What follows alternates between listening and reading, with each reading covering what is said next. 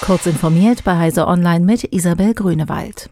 Kohlekraftwerke können künftig in einer Gasmangellage verstärkt für die Stromerzeugung herangezogen werden. Das hat der Bundestag beschlossen.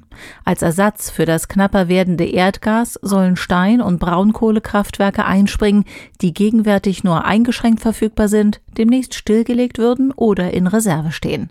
Dafür wird befristet das Energiewirtschaftsgesetz geändert. Dabei gehe es um eine kurzfristige Überbrückung, nicht um einen Termin für den Kohleausstieg im Jahr 2038 oder 2030.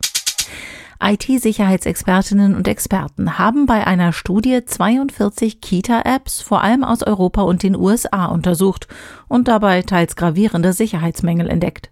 Mit solchen Apps können Eltern mit Erzieherinnen und Erziehern kommunizieren oder Berichte über die Kindesentwicklung abrufen. Kitas können etwa Zeitpläne organisieren.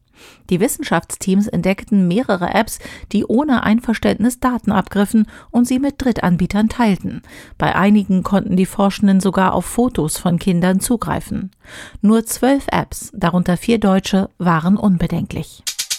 Office-Dokumente mit bösartigen Makros sind nach wie vor eines der Haupteinfallstore für Ransomware. Deshalb verkündete Microsoft im Februar vollmundig, man wolle das Ausführen von Makros für Dateien aus dem Internet standardmäßig blockieren. Jetzt zieht man die Schutzmaßnahme basierend auf Feedback wieder zurück. Tests von Heise Security zeigen, dass sie nie wirklich funktioniert hat. Dieser Vorgang werfe ein sehr ungünstiges Licht auf Microsofts Update-Strategie, die sich einmal mehr als wenig verlässlich erweise, kritisiert Jürgen Schmidt, Senior Fellow Security bei Heise Online.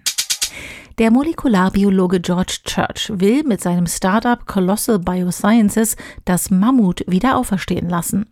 Dafür will Kolosse asiatische und afrikanische Elefanten mit Wollhaarmammutgen widerstandsfähiger gegen Kälte und auch gegen Viren machen, erläutert Church im Interview mit Technology Review. Seine Mammufanten sollen wie früher die Mammuts die arktische Tundra bevölkern und die heute bewaldeten Feuchtgebiete wieder in eine ausgedehnte Grassteppe verwandeln. Weil der Boden dadurch mehr Sonnenlicht reflektiert und die Tiere das Eis im Boden durch ihr Gewicht verdichten, soll das Auftauen des Permafrostbodens und damit die Freisetzung riesiger klimaschädlicher Methanmengen verhindert werden.